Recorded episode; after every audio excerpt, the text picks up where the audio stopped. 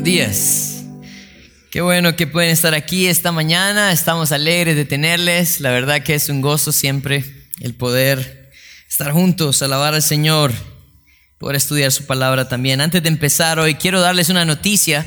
Quiero decirles que eh, nosotros, si me dan la imagen, eh, ya tenemos una oficina para la iglesia, ya tenemos un lugar donde vamos a empezar a tener el grupo de damas, jóvenes, vamos a tener estudios, discipulados. Em, este lugar está localizado eh, aquí en la Reforma. Eh, si ustedes conocen el, el, centro comercial Galerías La Paz, entonces se meten, pasan el puente y agarran a su izquierda. Al fondo ahí hay un centro de oficinas y ahí vamos a estar localizados, ahí vamos a estar eh, todos los días, de 9 en adelante, de la mañana, de lunes a viernes y los sábados vamos a tener el grupo de damas y estamos pensando también abrir algunas clases ah, para seguirnos capacitando y seguir creciendo. El deseo nuestro es que sea un lugar donde podamos em, también eh, recibirles durante la semana y si alguien tiene alguna necesidad, eh, si alguien tiene algún deseo también de ayuda, poder estar ahí para ustedes. Así que gracias a Dios, ¿verdad? Gracias a Dios por su fidelidad, gracias a Dios por la iglesia. Eh, yo deseo que nos sigamos comprometiendo a orar por nuestra iglesia, ¿verdad? Eh, pero también que nos comprometamos a apoyar, a ofrendar, ¿verdad? Porque tenemos un alquiler más que pagar. Entonces, eh, gracias a Dios por cada uno de ustedes. Sabemos que es Dios quien edifica la iglesia y los está usando a todos ustedes. Ese era mi anuncio antes de empezar. Vamos a ir al libro de Hechos y vamos a continuar con la segunda parte de nuestro estudio en el capítulo 13. Y esta, esta mañana yo quiero hablar acerca de la misericordia que Dios ha tenido a, través de la historia. En este momento eh, se registra el tercer discurso de los discípulos, ahora por parte de Pablo. Pablo está tomando la batuta y él eh, da un, una predicación a los judíos. Ah, el primer, eh, la primera predicación que se expone es la, predicación de Pedro, ah, cuando eh, el Espíritu Santo viene sobre ellos también y él predica una, una una predicación similar a esta también está Esteban y ahora está Pedro levantándose con una predicación similar también recordando lo que Dios ha hecho. Yo creo que es importante para nosotros tener en cuenta por qué estamos aquí y cómo hemos llegado a donde estamos. Ha sido por la gracia de Dios y yo creo que esto es lo que Él está tratando de recordar. Vamos a tener un momento de oración y vamos a empezar. Son bastantes los versículos, así que espero, espero. Eh, que podamos cubrirlos todos. Si no tienen prisa, podemos salir un poco más tarde hoy. Vamos a, vamos a orar. Padre, queremos darte gracias por tu fidelidad, por tu amor. Eh, Señor, reconocemos que a través de la historia tú muestras eh, tu misericordia a nosotros. A través de la historia, Señor, nosotros podemos eh, tener evidencias claras de dónde has estado tú y cómo nos has sacado y nos has rescatado. Ayúdanos a entender que todo esto es una sombra también de lo que Cristo ha hecho por, nosotros y el valor que este mensaje tiene para nosotros debería de ser arrepentimiento para el perdón de nuestros pecados. Ayúdanos, Señor, a entender este pasaje esta mañana. En tu nombre santo oramos. Amén. Vamos a ir entonces al capítulo 13 y quiero leer ah, el versículo 13. miren, algo interesante está pasando. Ellos, dice, habiendo zarpado de Pafos, Pablo y sus compañeros arribaron a Perge de Panfilia, pero Juan, apartándose de ellos, volvió a Jerusalén. Hay un evento aquí que se ve registrado ah, y es que Juan Marcos, cuando ellos llegan a Panfilia, él se regresa a Jerusalén. Y hay personas que eh, tienen teorías, diferentes teorías por las cuales eh, Juan Marcos decide regresar. Si nosotros vemos el flujo de ideas en el contexto de, este, de este capítulo 13, vemos que quien empieza el viaje misionero es Bernabé liderándolo. Pero ahora, del capítulo 13, del versículo 13, perdón, en adelante, parece que quien toma el liderazgo es Pablo. Juan Marco era un sobrino de Bernabé. Algunos creen que de pronto eh, a él no le pareció mucho que su, tío ya no era el, el, que lideraba el grupo. Algunos creen eso. Pero algo interesante que quiero que usted me, medite es que siempre va a haber oposición, no solamente, no solamente fuera de la iglesia, sino dentro de la iglesia. Y una de las razones por las cuales hay, divisiones y luchas dentro de la iglesia es por los celos. Es por los celos.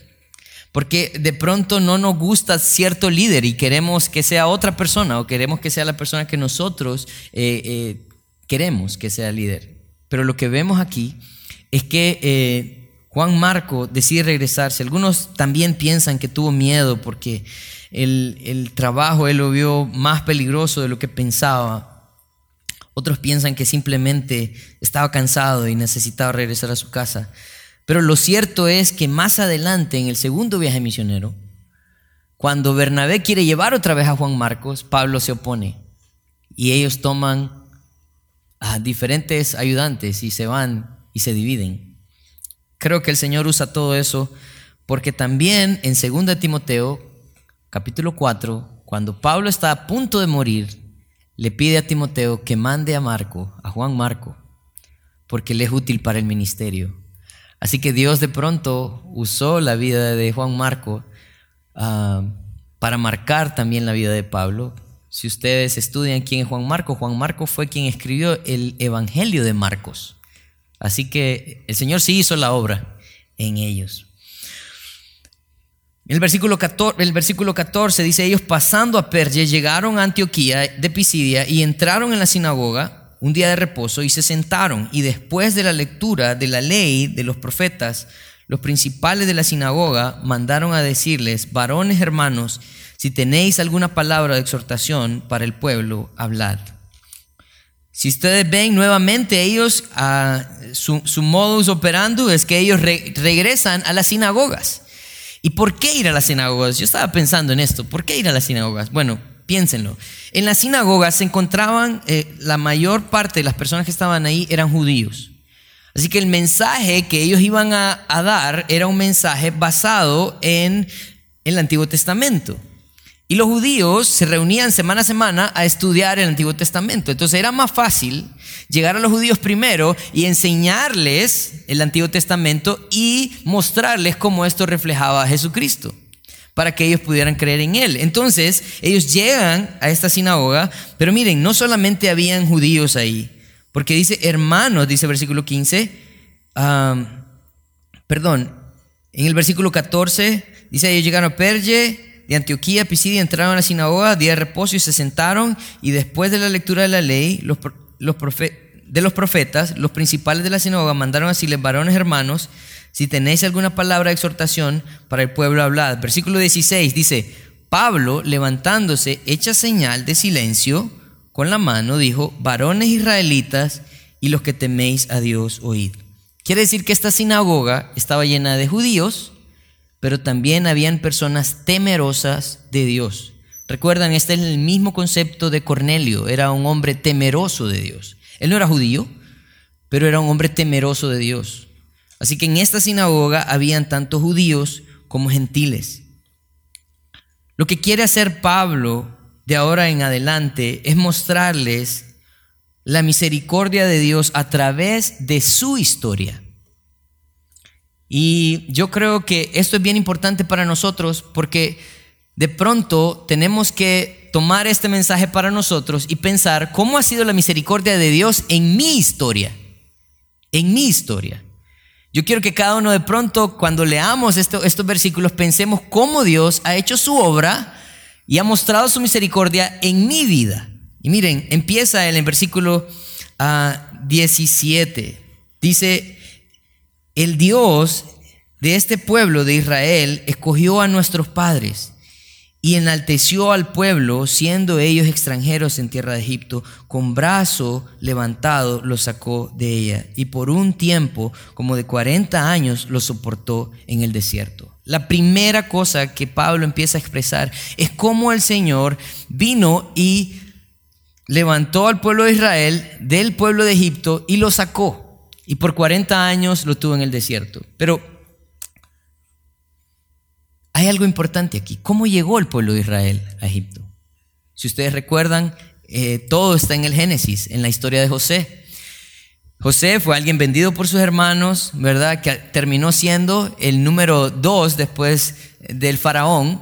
Y él sacó a su familia del desierto para que ellos no murieran de hambre.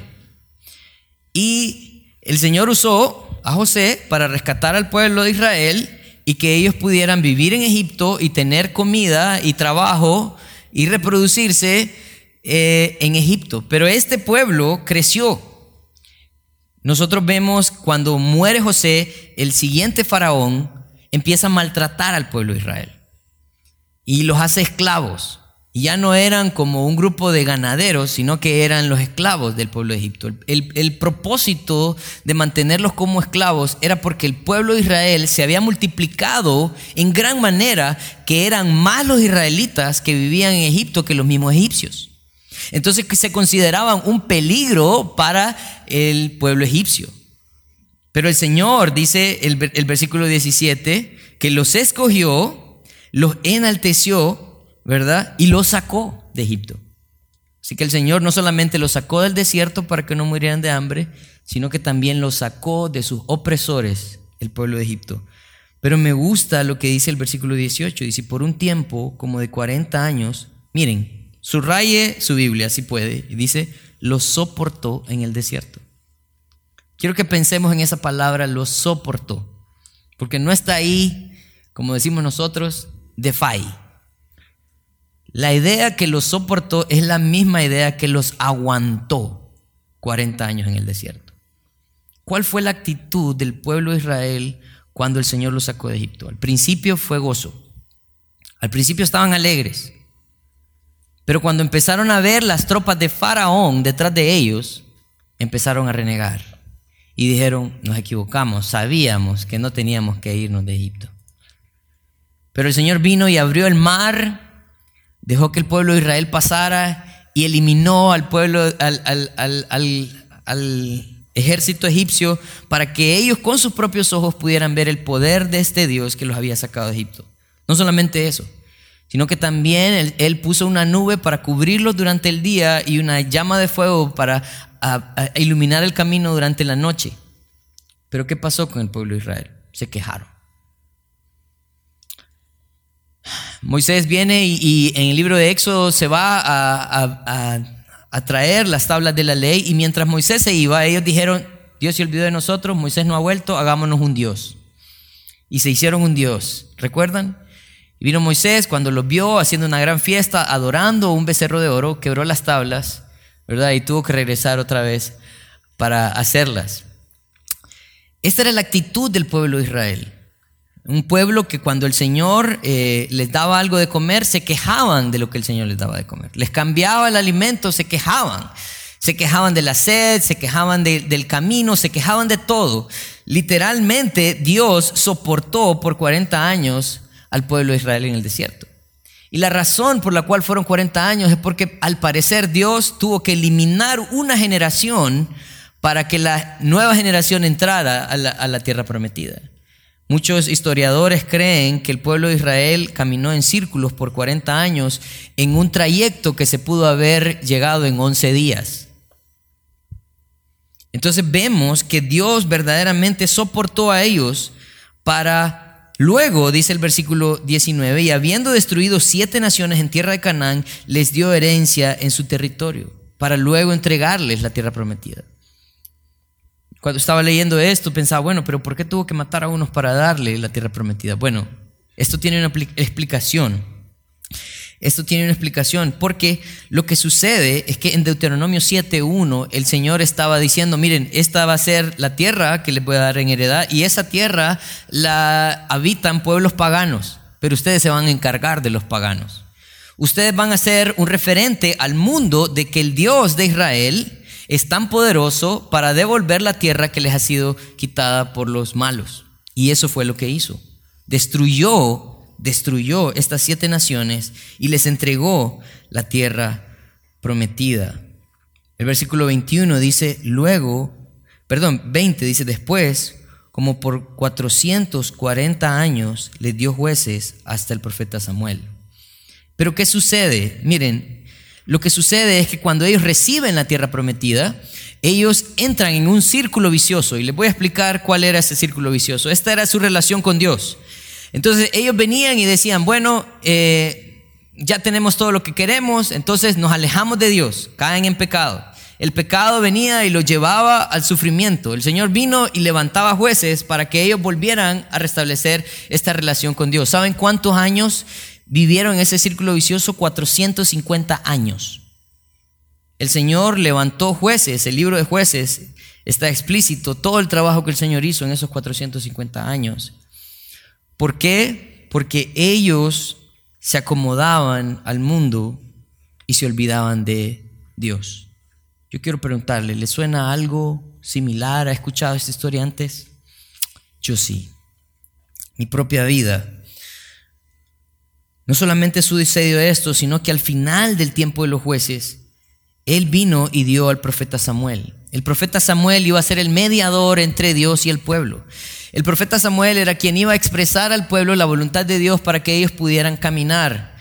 Era el profeta Samuel también que lo guiaba a las batallas, era el profeta Samuel también quien estaba ahí para que ellos eh, tuvieran un líder. Pero en el versículo 21 dice que luego pidieron rey. Luego pidieron rey. ¿Qué sucede con este grupo? En 1 Samuel 8, el, el pueblo se levanta y dice, nosotros queremos ser como las otras naciones que tienen rey. Nosotros queremos un profeta, queremos un rey. Pero si ustedes lo piensan, lo que ellos estaban buscando era la imagen de un hombre a quien seguir. Yo no sé si esto les parece conocido también, pero nosotros andamos buscando siempre la imagen de un hombre al que, al que, podamos seguir. Y Dios les decía, no, no, no, no, yo soy su rey. No se preocupen por un hombre. Si ustedes meten a un hombre, él va a robarle sus tierras, él va a robarle sus hijas, él los va a hacer sufrir. Cada vez que ustedes pongan la mirada en un hombre para que sea un hombre quien los lidere, ustedes van a sufrir. ¿Han escuchado una historia similar a esa? Bueno, yo creo que cada vez que nosotros confiamos que un gobernante va a liberar nuestra nación de su opresión y su pecado, nosotros somos culpables de la elección de cada hombre. Cuando nosotros reconocemos que Dios, quien tiene que ser el rey de nuestra vida, quien gobierne nuestra vida, nosotros vamos a vivir de una manera diferente, no importando quién esté como gobernante. El problema de este hombre es que él tenía toda la imagen de un rey perfecto. Era alto, me imagino, rubio, no sé, ¿verdad? Tenía un caballo grande, blanco, no sé. Pero el pueblo se emocionó al ver a Saúl. Y en su primera misión, Saúl le dijo, eh, eh, el Señor le dijo, bueno, tienes que ir y destruir a los amalecitas. ¿Y qué hizo, y qué hizo Saúl? Bueno, él fue mató a casi todos los amalecitas, solo dejó al rey de los amalecitas y no eliminó todas las propiedades, todo lo, que ellos tenían, sino que trajo lo mejor del ganado. Y cuando Samuel eh, se entera de esto, le dice, ¿qué es esto? Y le dice, bueno, no, es que traje unos becerros para hacer un sacrificio. Pero, Saúl, Dios te dijo todo, destruyelo todo. Sí, pero es que estas vaquitas estaban buenas, ¿verdad? Y en ese momento Samuel le dice, Dios quiere obediencia, no sacrificio. Obediencia, no sacrificio. Y de pronto ve a alguien que venía con él y dice, ¿quién es? Ah, el rey de los amalecitas. no era el primero que tenía que morir. Y vino Samuel, sacó una espada y lo mató para que se cumpliera lo que Dios había querido. Este hombre no era un hombre conforme al corazón de Dios. Entonces dice que quitando este, versículo 22, le levantó por rey a David, de quien dio también testimonio, diciendo, he hallado a David, hijo de Isaí, varón conforme a mi corazón, quien hará todo lo que yo quiero. Yo quiero recordarles quién era David. David era un pastor de ovejas. Es más, David no tenía ni siquiera la estatura para ser un rey. Cuando David fue a pelear con Goliat y le pusieron la armadura, no le quedaba, le quedaba grande. O sea, este, este muchacho no tenía nada que lo certificara como para ser alguien que aplicara para esto. Pero el Señor usó a quien Él quiso. El Señor usó de pronto a alguien que no valía para las personas para demostrarles que Dios puede usar a cualquiera. Dios puede usar a cualquiera. Aún en sus malas decisiones, Dios estuvo rescatándolos, mostrando su misericordia. Pero ¿quién iba a ser David? Dice, de la descendencia de este, o sea, de David, y conforme a la promesa de Dios, Dios levantó a Jesús por Salvador. Dios levantó a Jesús por Salvador antes de su venida. Predicó Juan el bautismo de arrepentimiento a todo el pueblo. Entonces, ¿qué era lo que sucedía? David era quien iba a empezar este linaje de quien Jesús iba a venir. Entonces, parece que Pedro da un brinco como de mil años para empezar a hablar ahora de Jesús en el versículo 23 eh, y 24. Dice, antes, versículo 24, de su venida predicó Juan el bautismo del arrepentimiento a todo el pueblo. Mas cuando Juan terminaba su carrera, dijo, ¿quién pensáis que soy yo? No soy él, mas he aquí viene tras mí uno de quien no soy digno de desatar los pies. El calzado de los pies, perdón. Entonces, llega el punto donde dice, bueno, saben, el grandioso para ustedes ha sido David, pero hay uno mucho más excelente, es Jesús. David solo iba a empezar a abrir el camino para lo que Jesús era. Todo lo que ha sucedido a lo largo del Antiguo Testamento es una sombra de lo que iba a suceder ahora de Jesús en adelante. Él, Juan el Bautista, había reconocido quién era Jesús, pero también había reconocido quién era Él. En el versículo 25 dice que Él no es digno, no era digno de desatar el calzado de sus pies. En este tiempo había una costumbre donde tenían a un esclavo en la puerta de la casa. El esclavo lo que hacía era que cuando venían las visitas, le desataba el calzado de sus pies y le lavaba sus pies y le guardaba sus zapatos. Ese era el trabajo de él en la puerta de las casas. Pero Juan está diciendo, ¿saben? Yo no soy él. Es más, yo no soy digno ni siquiera de ser su esclavo. Él reconocía quién era Jesús. En el versículo 26, él hace otra pausa, Pedro hace una pausa y dice, varones, hermanos, hijos del linaje de Abraham, y los que entre vosotros teméis a Dios, a vosotros es enviada la palabra de esta salvación. Así que él estaba ahora mostrando cómo Dios había dado la misericordia o había mostrado misericordia no solamente a sus padres, sino también a los del linaje de Abraham, o sea, a los judíos, y a los que también temían en él. Dice el versículo 27, porque los habitantes de Jerusalén y sus gobernantes no conocieron a Jesús ni las palabras de los profetas que se leen todos los días de reposo. Dice, las cumplieron al condenarle sin hallar en él causa digna de muerte.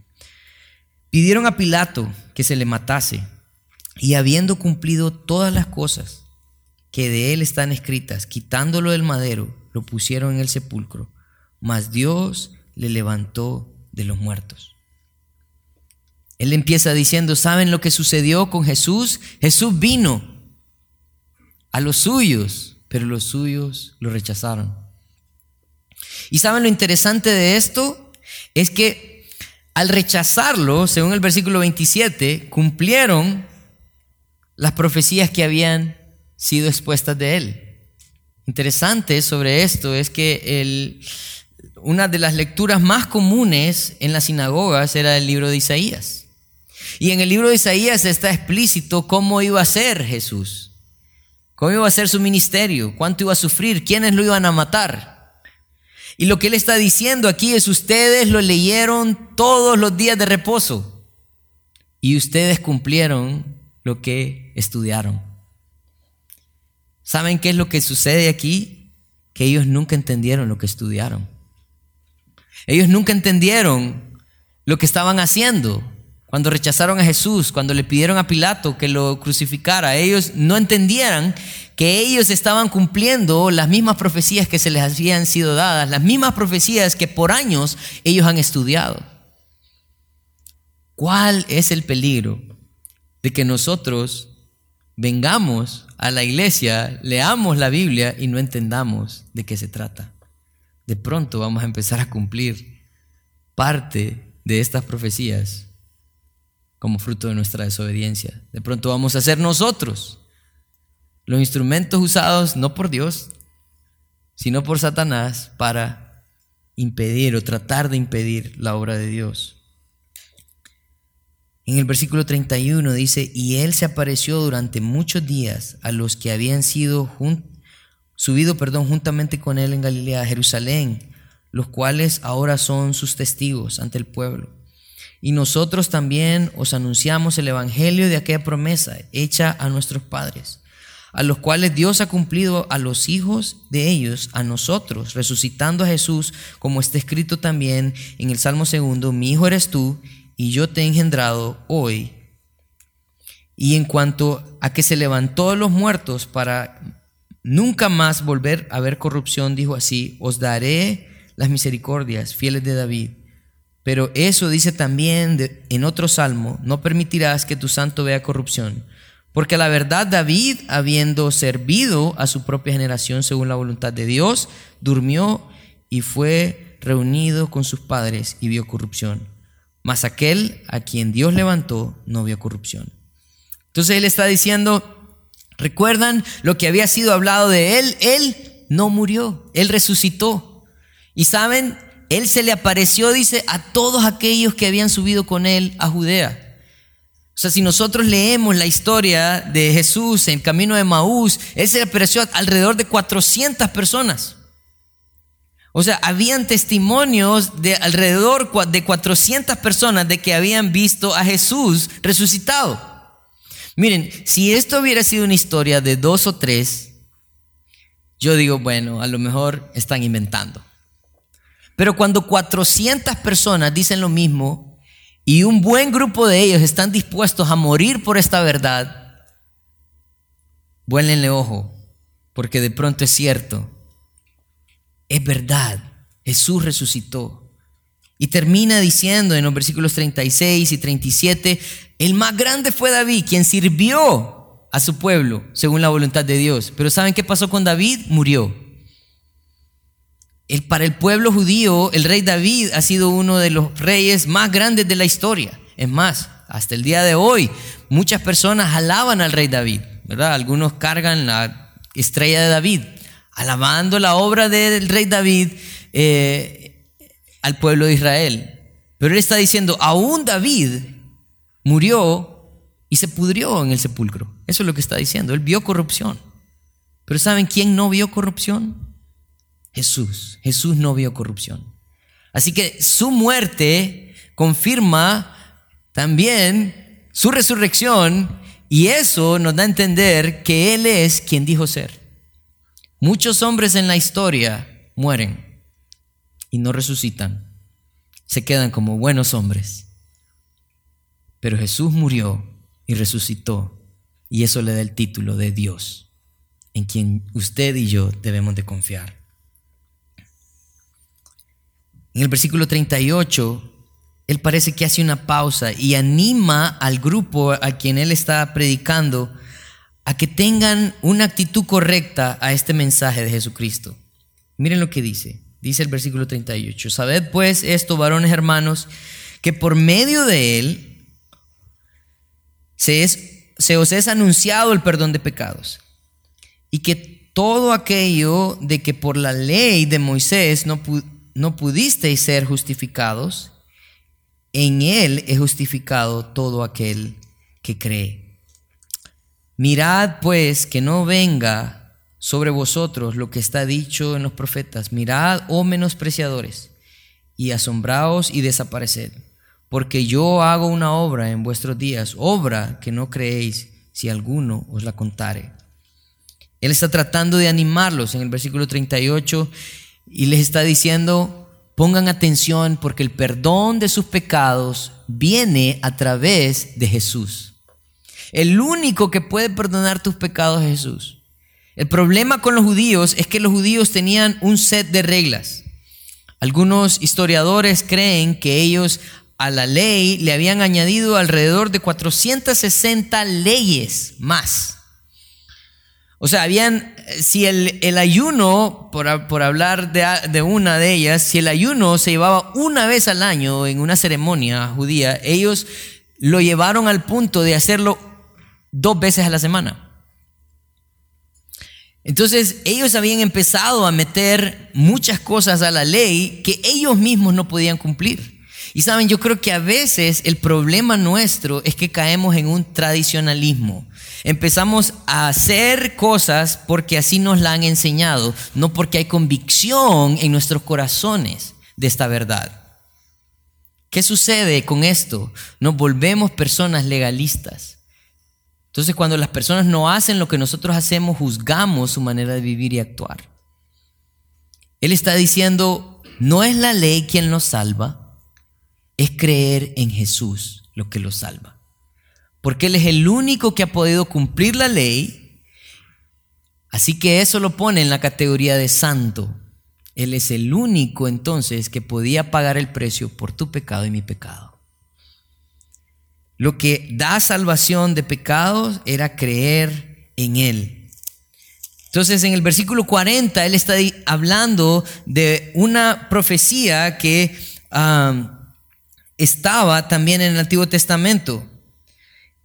Y les está diciendo, mirad, oh menospreciadores, y asombraos, desapareced, porque yo hago una obra en vuestros días, obra que no creéis, si alguien os la contare.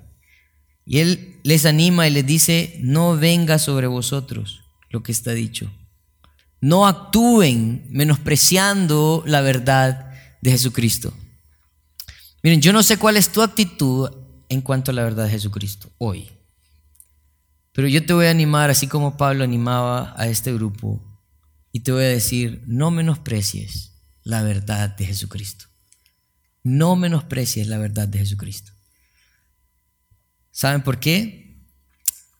Porque si Él es el camino, la verdad y la vida, y menosprecias a Jesucristo, menosprecias el camino, la verdad y la vida. El deseo de Pablo es que ellos no se perdieran. La mucha información no los hacía salvos. La mucha actividad no los hacía salvos. El confiar en Jesucristo los iba a llevar a vivir de una manera diferente. Los iba a llevar a tener salvación. ¿Y cuál fue el resultado de esto? Miren, versículo 42 dice, cuando salieron ellos de la sinagoga, los judíos de los judíos, perdón, los gentiles les rogasen que el siguiente día de reposo hablasen de estas cosas. Miren, si hay algo que ustedes pueden hacer por su pastor es cuando él, cuando termine la reunión, decirle, hey, seguimos el otro domingo, ¿verdad? Estuvo bueno. Solo un consejo, ¿verdad? Eso es lo que ellos hicieron en ese día. En ese día. Ellos estaban tan animados del mensaje de Pablo que anhelaban que ellos vinieran la siguiente semana a hablar a seguir hablando de esto. ¿Verdad? Entonces ellos se reúnen, eh, hablan con ellos, pero si ustedes ven, habían dos grupos, ¿verdad? Los, eh, los gentiles eran los que rogaban, que hablaban, pero ellos habían estado en la sinagoga de los judíos, pero eran los gentiles los que se acercaban. Dice, y despedida la congregación, muchos de los judíos y de los prosélitos piadosos siguieron a Pablo y Bernabé quienes hablándole les persuadían a que perseverasen en la gracia de Dios. Hay algo bien importante en estos versículos, porque aunque ellos eh, habían tenido una actitud de seguir o anhelar seguir escuchando, cuando ellos se reúnen con Pablo y Bernabé, el consejo de Pablo y Bernabé es que perseverasen en la gracia de Dios. Miren, nosotros como iglesia, nosotros eh, hacemos o queremos hacer un trabajo de evangelización, queremos capacitar, queremos animar, pero verdaderamente nosotros no podemos definir cuando alguien ha recibido a Cristo o no, porque eso no nos, no nos compete a nosotros, eso es el Señor en el corazón de cada uno. Entonces nosotros no podemos decir quién es salvo y quién no, pero nosotros podemos hacer nuestra labor de animarlos a que perseveren. ¿Saben lo que hace la diferencia entre alguien que ha escuchado el mensaje y alguien que ha creído el mensaje? La perseverancia. Cuando Jesús hablaba en Juan 15 acerca de la vid, ¿verdad? O el árbol que da las uvas, él habla de, de la vid y dice, yo soy la vid, vosotros los pámpanos, ¿verdad? Y empieza a decir eh, entonces que el pámpano que no da fruto es cortado y es echado al fuego, pero el que da fruto es podado por el Padre para que dé más fruto. Y él da un consejo y dice que debemos de permanecer en él porque separados de él nada podemos hacer. Lo que Pablo y Bernabé están haciendo es animando a este grupo a que se mantengan perseverando, que se mantengan juntos a este mensaje de Jesús, que obedezcan, que se acerquen a Dios, porque es la única manera en que iban a poder dar frutos. Cuando yo leí esto, yo dije, bien hecho muchachos, están haciendo una gran labor, pero cuando vemos el versículo 44, dice, el siguiente día de reposo, o sea, la, siguiente semana, ¿verdad? Se juntó casi toda la ciudad para oír la palabra de Dios. ¡Wow! Hicieron un buen trabajo. ¿Se imaginan que después de este domingo toda Teucigalpa venga aquí? Si ya colapsó el parqueo, no me imagino si eso sucediera después. Dice, ah, toda la ciudad se, se acercó, dice, yo creo que él está hablando de que muchas personas se acercaron. Pero viendo los judíos la muchedumbre se llenaron de celo. Miren, esto es algo importante. Cuando los judíos empezaron a ver que en ese grupo que se acercó a la sinagoga habían personas que no eran judíos y que de pronto ellos consideraban indignos, se llenaron de celos. ¿Qué actitud más terrible la que podemos llegar a tener cuando nos creemos más de lo que somos? ¿Por qué? Porque lo que estaba sucediendo aquí es que este grupo empezó a ver la multitud de personas y dijeron, estos no son dignos, estos no deberían de estar aquí.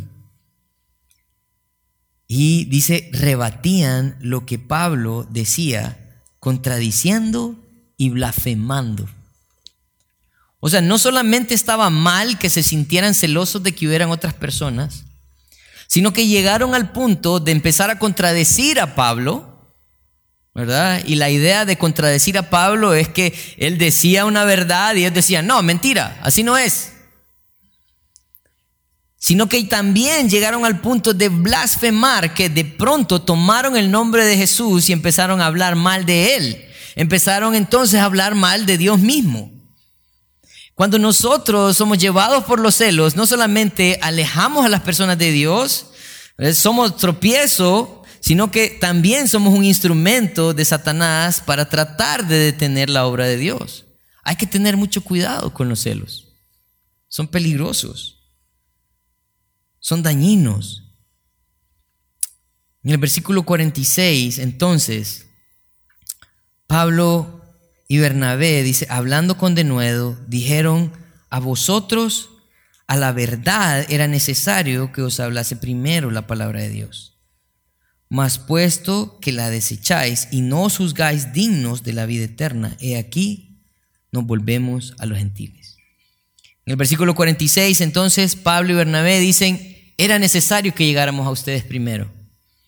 Bueno, esa fue la actitud de Jesús también. Jesús vino y dijo, bueno, yo vengo a salvar a lo que se había perdido, yo vengo a lo de la casa de Israel. Ah, Pablo mismo en Romanos 1.16 dice, yo no me avergüenzo del Evangelio porque es poder de Dios para salvación. Dice, al judío primeramente y después al griego, o sea, al gentil. Él estaba, él estaba consciente de que ellos necesitaban escucharlo primero pero miren la actitud de ellos. Dice, más puesto que la desecháis y no os juzgáis dignos de la vida eterna. ¿Saben qué pasa cuando alguien rechaza el mensaje de Jesucristo? No lo rechaza usted. No, no lo rechaza usted. Rechaza la gracia de Dios. Dice, no se consideran dignos de la vida eterna. Ustedes mismos se juzgan. Juan 3:18 dice que la causa de la condenación es que la luz vino al mundo, pero los hombres amaron más las tinieblas que la luz. El deseo de Dios no es juzgar a nadie, porque no ha venido Dios a juzgar, al, a juzgar al mundo, sino a salvar el mundo, para que el mundo sea salvo por él. ¿Quiénes son entonces los que ponen una marca de condenado? Nosotros mismos. Él está diciendo esto. Dice, he aquí nos volvemos a los gentiles. Está diciendo, vamos a ir entonces a buscar a quienes quieren escuchar. El hecho que hayan opositores no significa que vamos a parar de hablar de Cristo. Significa que vamos a buscar a quien quiere escuchar. Dice el versículo 47, dice, porque así nos ha mandado el Señor, diciendo, te he puesto para luz de los gentiles, a fin de que seas salvación hasta lo último de la tierra. Estas palabras que Pablo está mencionando están también en Isaías 49, 6. ¿Saben qué significa eso? Que ellos también lo habían escuchado antes. Pero ¿de qué servía que lo hubieran escuchado antes si hoy estaban haciendo todo lo contrario? ¿De qué sirve escuchar la palabra de Dios si no vamos a obedecer? Bueno, sirve para nuestra propia condenación. Él estaba diciendo, ustedes no entienden que necesitamos ser luz, necesitamos llevar este mensaje. La reacción al rechazo eh, de los judíos es la reacción de los gentiles. Dice, los gentiles oyendo esto se regocijaban y glorificaban la palabra del Señor y creyeron todo lo que estaban ordenados para vida eterna. En ese momento se está predicando la palabra de Dios y los gentiles se gozan. Dicen, bueno, ellos no quieren, pero nosotros sí. Y dice que en ese momento recibieron la palabra aquellos que estaban ordenados para vida eterna. Dios sabía quiénes iban a ser salvos ahí. Saben, nosotros no sabemos quiénes van a ser salvos, pero Dios sí sabe quiénes van a ser salvos. Así que el deseo de Dios es que no callemos. ¿Por qué? Porque podemos ser el instrumento de Dios para que algunos reciban a Cristo. Sigue adelante entonces y dice, pero Ah, y la palabra del Señor se difundía por toda aquella provincia. La oposición, el rechazo, trajo como salvación a los gentiles, pero también llevó la predicación o elevó la predicación de la palabra de Dios en aquel lugar. Dice, pero los judíos instigaron a mujeres piadosas y distinguidas, a los principales de la ciudad, y levantaron persecución contra Pablo y Bernabé y los expulsaron de sus límites. Si ustedes ven, Aquí la herramienta que ellos están usando para sacar a Pablo y Bernabé de este lugar es que instigaron a mujeres piadosas. ¿Cómo quiere llegar usted a un hombre? Por una mujer. Sí. Y lo que sucedía en este momento es que al parecer estas mujeres se habían refugiado en las sinagogas porque la enseñanza eh, de la sinagoga era una enseñanza eh, de mucha moral, de mucha verdad. Y ellos estaban viviendo en un tiempo eh, de mucha corrupción.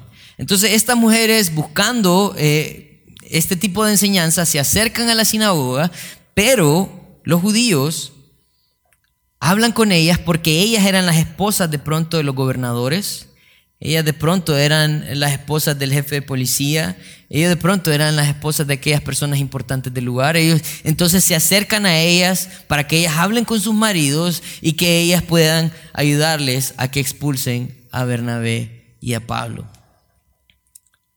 En el versículo 51 dice, ellos entonces, sacudiendo contra él su polvo y sus pies, llegaron a Iconio. La actitud que ellos tomaron cuando están siendo expulsados es que sacuden su polvo.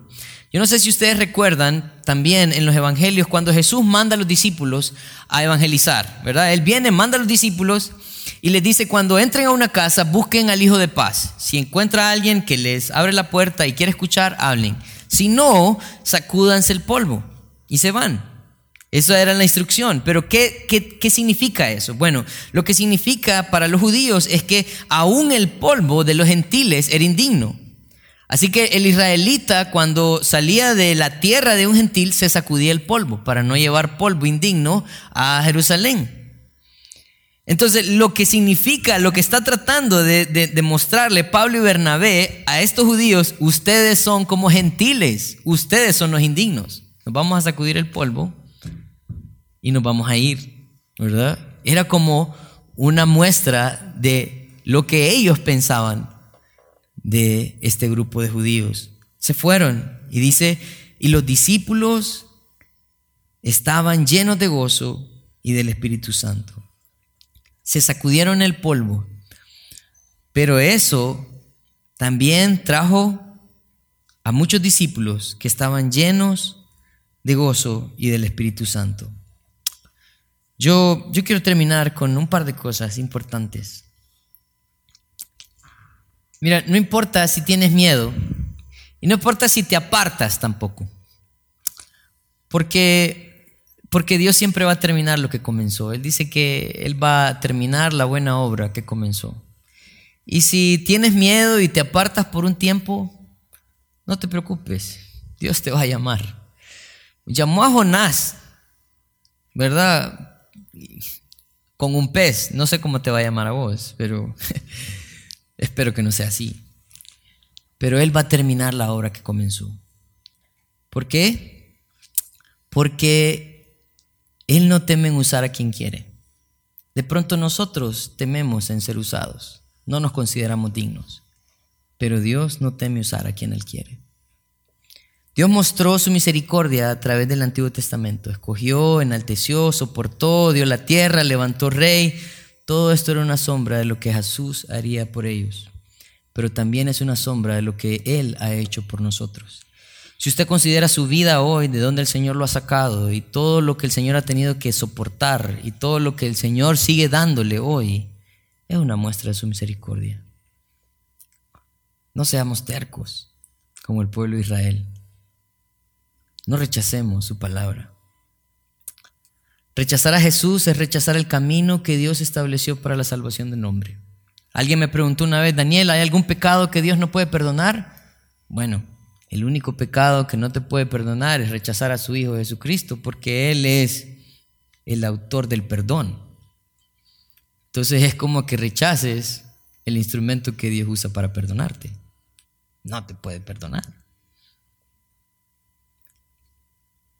Recuerda que hay muchas personas que todavía necesitan escuchar la palabra de Dios. No te desanimes por los que no quieren escuchar. Van a haber muchos que no quieren escuchar, pero sabemos que ese nunca ha sido el factor decisivo para que nosotros callemos. me pasé un poco de tiempo, ya la banda me está esperando atrás para que termine, pero quiero terminar con esto, una pequeña historia. Ténganme paciencia. Hace un tiempo yo estaba con un amigo, un pastor, y él le habían chocado su carro y fuimos a un taller. Habían como 17 muchachos trabajando en el taller. Y este, este pastor siempre andaba una biblita en su, en, su, en su bolsa trasera, ¿no? Y yo andaba acompañándolo porque el lugar no era tan seguro y no era como que yo iba a hacer gran cosa también al apoyarlo. Pero cuando él llegó, él sacó su Biblia y habló con el encargado del lugar y le dijo, ¿cómo está su relación con Jesucristo? Y el encargado del taller le dijo, pare, no me hable todavía. Y en mi mente yo dije, te lo hubiera dicho, pero ya estamos aquí, ¿verdad? Y mandó a llamar a los 17 trabajadores del taller. Y les compartió el Evangelio y 12 recibieron a Cristo. Por dos años los discipuló. Cada martes iba a ese taller a hablar de, Cristo. Saben, nosotros no entendemos la necesidad que tienen las personas muchas veces y obviamos nuestra responsabilidad. Dios quiere usarte. La oposición, como te dije antes, nunca ha sido el factor decisivo para que pares, sino para que reconozcas que nunca va a ser fácil. Oremos. Padre, queremos darte gracias porque eh, Tú nos muestras a través de la historia que han habido eh, personas que se han alejado, pero que tú, Señor, has tenido misericordia. Señor, también a través de la historia tú nos has mostrado que eh, hemos sido indignos de tu gracia y tu misericordia, pero tu amor no tiene límites. Ayúdanos, Padre, a valorar lo que hemos encontrado en ti y poder reconocer que una vida eterna es una vida contigo, una vida plena es una vida en obediencia también a tu palabra. Gracias, Señor, por tu palabra y por el ánimo que nos das de poder marcar una diferencia en medio de una sociedad que cae. Gracias por tu iglesia. En tu nombre santo oramos.